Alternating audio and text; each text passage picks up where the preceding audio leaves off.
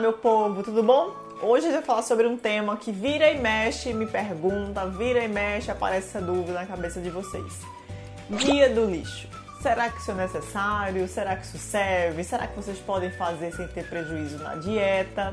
Bom, primeiro vamos entender de onde surgiu essa história de dia do lixo, né? Como se comida fosse lixo.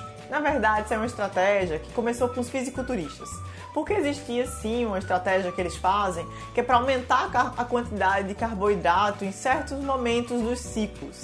Então surgiu essa ideia que existiria um dia onde a pessoa poderia comer livremente. E teoricamente não significa que é lixo, é porque a pessoa vai estar comendo tudo o que quer. Então vai entrar sorvete, picolé, pizza, macarronada, etc. Ou às vezes não, depende muito da estratégia de cada um deles. O que, que eu posso dizer para vocês? É que essa estratégia, ela é uma estratégia que vem inclusive baseada e até em atletas que a gente faz de corrida, por exemplo, que chama-se dieta da compensação do carboidrato ou para aumentar o carboidrato.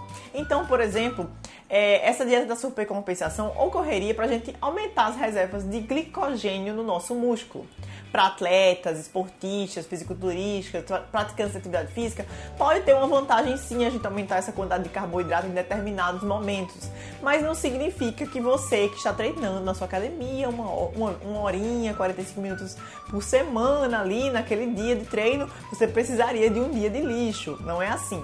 O que é que eu indico para vocês? É que vocês escolham uma refeição ou duas refeições no máximo livres por semana isso significa que você vai fazer sua dieta, sua estratégia ao longo da semana, normalmente. E aí apareceu ou, ou foi necessário você usar uma refeição livre você usa, no máximo duas por semana. Dessa forma você não tem prejuízo na sua dieta. Mas você, você, pessoinha aí normal, não precisaria comer livremente um dia para aumentar suas reservas de glicogênio. Por quê? Pessoas que treinam leve a moderado, com exercícios menores que 90 minutos, a indicação é que o glicogênio ele é recuperado naturalmente no nosso corpo após as 24 horas. Então, se você não é um atleta, um praticante de atividade física, você não precisaria aumentar essa quantidade de carboidrato toda. Muito menos comer lixo, porque não é comer livremente, teria que comer as coisas certas nesse sentido, pensando em uma estratégia de supercompensação de carboidratos. Então, a indicação para você é que você escolha bem esse alimento, trabalhe trabalhe com equilíbrio alimentar. A gente também não pode trabalhar achando que não vai existir restrições alimentares. Vai sim.